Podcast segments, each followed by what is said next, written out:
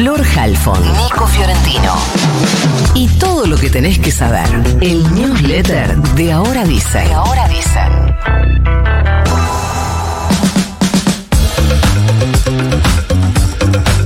Valentín Tello Ferreira, un adolescente de 18 años, fue asesinado ayer en la mañana de Año Nuevo en la localidad balnearia de Santa Teresita.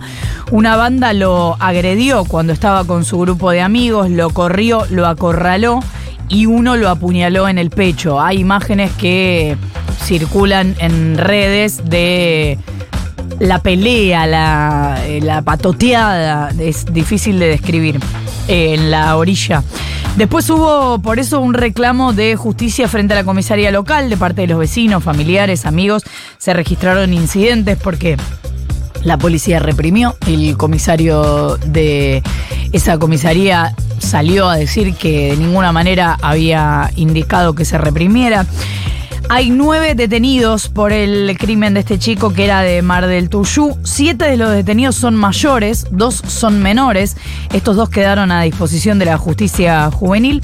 Y entre los detenidos está el principal sospechoso del crimen y también su papá. Todos están siendo investigados por homicidio agravado por la participación de dos o más personas. Lo que se está estudiando ahora es si hubo premeditación porque aparentemente este grupo, estos patoteros, no sé cómo llamarlo, lo conocían a Tomás desde hacía unos días.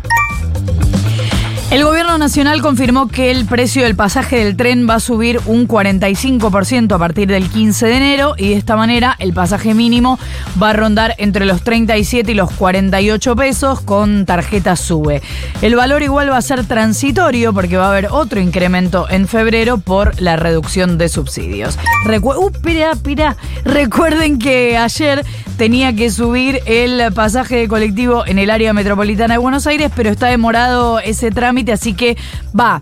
A lo mejor a alguno le tocó, pero es raro porque eh, lo que dicen las empresas de colectivos es que no llegaron a actualizarlo, pero va a ser en estos días que el mínimo pasa a costar casi 77 pesos y este viernes el subte pasa de 80 a 110 pesos. La buena noticia es que la línea D de subte va a estar cerrada por dos meses, así que tenés muchas menos chances de pagar el aumento. El Ministerio de Salud de la Nación confirmó el diagnóstico de encefalitis equina del oeste en 12 personas. Todos los casos requirieron hospitalización, siete ya tuvieron el alta, cuatro siguen internados y uno falleció. Un hombre de 66 años de la provincia de Santa Fe, primer caso de fallecimientos en seres humanos. ¿Querés buenas noticias para empezar el año?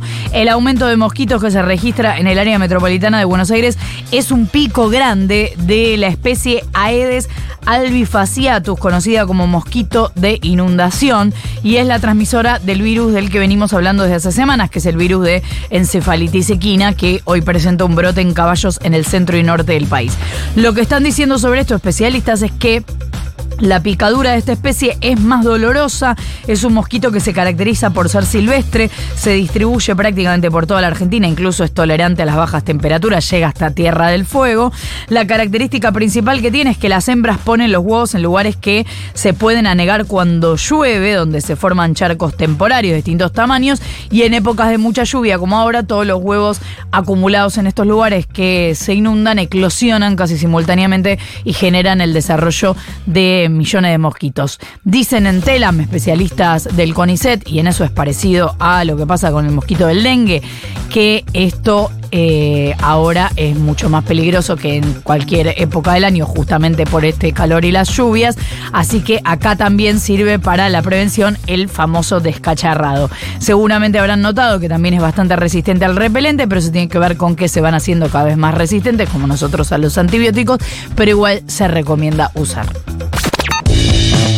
Algo que acaba de eh, oficializarse es el bono para jubilados y jubiladas de 55 mil pesos. Esa será la suma que percibirán aquellas personas que cobren el mínimo, equivalente a 105 mil 712 pesos con 61.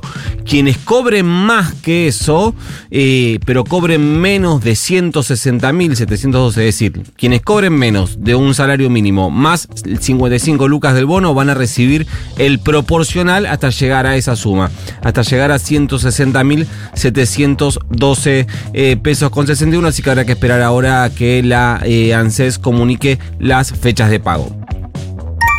Arrancan formalmente las sesiones extraordinarias, si bien estaban convocadas desde el 26 de diciembre, hoy se pondrá en marcha en forma un poco más concreta la agenda parlamentaria que impulsa el gobierno nacional. Igualmente el inicio será bastante, bastante lento. Recién mañana se van a reunir las comisiones del eh, Senado para tratar, ¿se acuerdan esos acuerdos comerciales internacionales que había pedido Javier Milei con varios países random, tipo Japón, Turquía, Luxemburgo? Eh, creo que estaba Emiratos Árabes Unidos, si no recuerdo mal. El Senado ya eh, conformó sus comisiones, pero todas denunciadas por Unión por la Patria. Básicamente lo que dicen es que los cagaron, que Victoria Villarruel armó una mayoría circunstancial con otros bloques como el PRO, la UCR y otros bloques provinciales para quedarse con una mayor con la mayoría de los lugares en las comisiones, gestando a partir de ese acuerdo con otros espacios una mayoría que en, que en términos concretos es inexistente. Son todos bloques separados, aunque por cuestiones matemáticas al peronismo le correspondía al menos la mitad de cada cuerpo por tener 33 sobre 72 senadores. Por ahora de lo que pidió Milei, lo único que puede ponerse a discutir el Senado, más allá de estos acuerdos eh, internacionales, es la ley de boleta única en papel, porque ya tiene media sanción de la Cámara de Diputados. La ley Omnibus, recuerden que ingresó por la Cámara de Diputados, ya que modifica varios impuestos, y si modificas impuestos, tenés que entrar por diputados.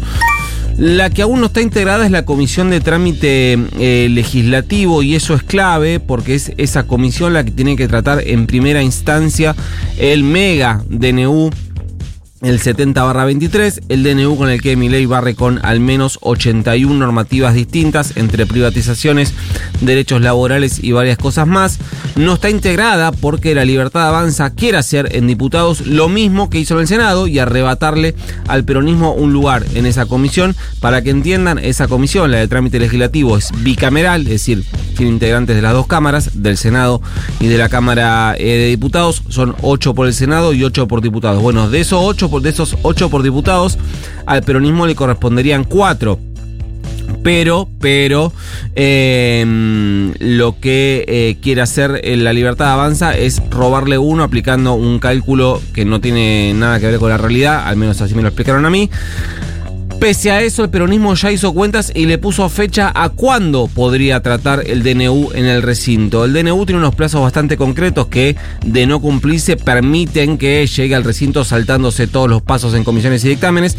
El senador Mariano Recalde concluyó en que el martes 23 de enero el DNU cumpliría esos plazos y ellos podrían abocarse a discutirlo en una sesión especial en el Senado para rechazarlo. Mientras tanto, sin salirnos de esta agenda, lo que sigue faltando es la ley de ganancias. El gobierno la está usando como herramienta de seducción, de negociación o disciplinadora, depende de cómo quieran verlo. ¿Por qué digo esto? Bueno, porque quienes necesitan esa ley eh, son los eh, gobernadores para que eh, recuperar al menos parte de lo que dejaron de percibir en términos de coparticipación cuando el gobierno y Sergio Massa como ministro impulsaron una ley para eliminar la cuarta categoría de ganancias. Y eso de todo lo que le pidió al Congreso es lo único que mi ley todavía no mandó. Básicamente lo tiene como moneda de cambio. le queda para negociar apoyo de los gobernadores a la ley Omnibus, igualmente ya lo contamos acá, necesita también el apoyo de los sectores más dialoguistas de la oposición que por ahora también marcan sus diferencias, a excepción del PRO, naturalmente. Y por último, todo esto además se da en un marco muy especial porque el presidente Javier Milei advirtió a los legisladores que si sus leyes y decretos no salen, todos los argentinos nos exponemos a una catástrofe de dimensiones bíblicas. Concretamente dijo, si nuestro programa es obstruido por los mismos de siempre, que quieren que nada cambie, no tendremos los instrumentos para evitar que la crisis se convierta en una catástrofe social de proporciones bíblicas. Eso dijo el presidente en su mensaje de fin de año. A eso hay que sumarle que la semana pasada ley trató de coimeros a los diputados y diputadas que se opongan a sus leyes, así que todo tranquilo. Mandamos el news. Mande nomás. Se va. You've got mail.